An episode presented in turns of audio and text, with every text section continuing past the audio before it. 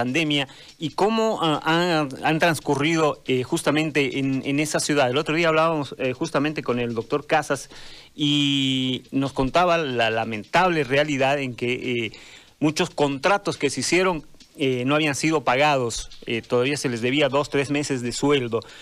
doctor, buen día.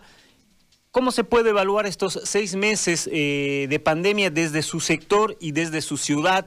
Em, se han atendido los requerimientos, eh, hay, mm, ha mejorado el sistema de salud teniendo en cuenta que ahora la atención principal supuestamente está en la salud. Buen día, doctor. Eh, muy buenos días.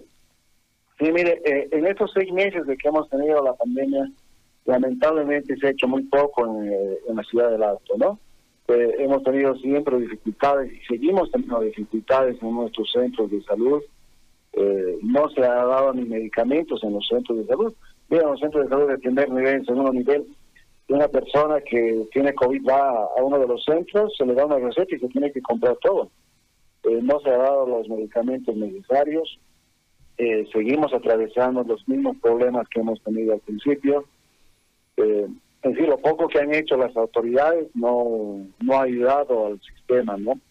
Se ha tratado de controlar la, un poco de epidemia en el alto, pero de todas maneras seguimos teniendo nuestros hospitales colapsados, eh, con pacientes tanto en los hospitales de segundo nivel, en los en el hospital de tercer nivel y en los centros de salud que día a día siguen presentándose casos de, pacientes COVID. Entonces, eh, es preocupante porque no hemos avanzado mucho. Lo poco que se ha avanzado obviamente ha hecho que se vayan paleando algunas circunstancias, pero no no es la magnitud que deberíamos tener eh, un sistema en la ciudad del Alto.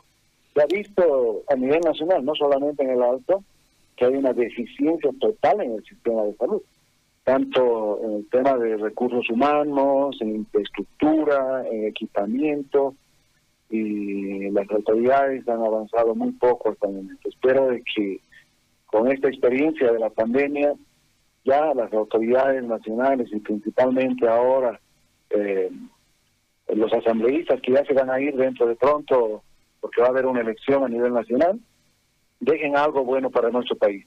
Y ojalá puedan aprobar el 10% para salud, que eso ayudaría mucho a la próxima gestión para que podamos fortalecer este sistema de salud que es el más precario de, Latinoamérica, yo creo, que hemos tenido en, en nuestro país. Doctor, eh, ¿ha sido respondido el pedido para revisar eh, las deudas que tenían con los contratados eh, para la pandemia?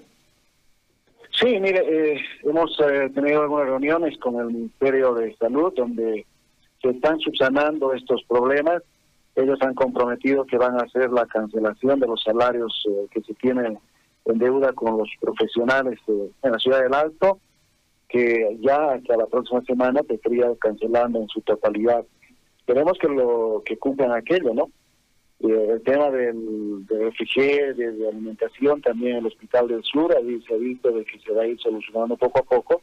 Ya se ha, eh, se ha solucionado por estos días, pero lo que nos preocupa es que las próximas semanas igual vamos a tener problemas por la falta de, de recursos que llegan a este hospital, ¿no? Pese a haber sido inaugurado hace poco, no se tiene la cantidad de recursos necesarios como para poder atender a todos los pacientes y, a todos los a todo el personal de salud quienes deberían tener eh, la alimentación correspondiente por lo que van haciendo turnos de 24 horas, ¿no? Queremos de que le den la solución. Ellos han comprometido, se ha solucionado, como digo, en parte, pero ojalá terminemos de solucionar este tema. En el tema de equipamiento, el otro día nos contaba que eh, si bien se ha inaugurado un hospital eh, como el Hospital del Sur, eh, todavía no estaba equipado con lo que se necesita para enfrentar esta, esta crisis, ¿no? Sí, sí, eso es verdad. Mire, hasta el momento no se ha, no se ha equipado totalmente. como le digo, el Hospital del Sur solamente está atendiendo pacientes moderados, porque no podemos atender pacientes críticos, porque no se puede internar ni uno en terapia intensiva porque falta mucho para poder equipar lo que es terapia. Entonces, eh, eh, es así que solamente se está eh, atendiendo en pacientes moderados en allá y no pacientes críticos, solamente el Hospital del Norte donde estamos pudiendo atender pacientes críticos con el COVID.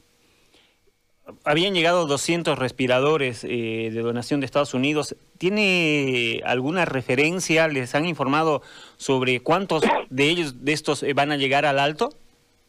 Eh, no, mire, no tenemos el dato. Lo único que nos manifestaron en el ministerio es de que lo están viendo ellos a través de la epidemia que se está presentando en cada una de las regiones y van a ir priorizando en cada región pero el dato exacto de cuántos llegarían a la ciudad del Alto no, no nos han comunicado en el Ministerio.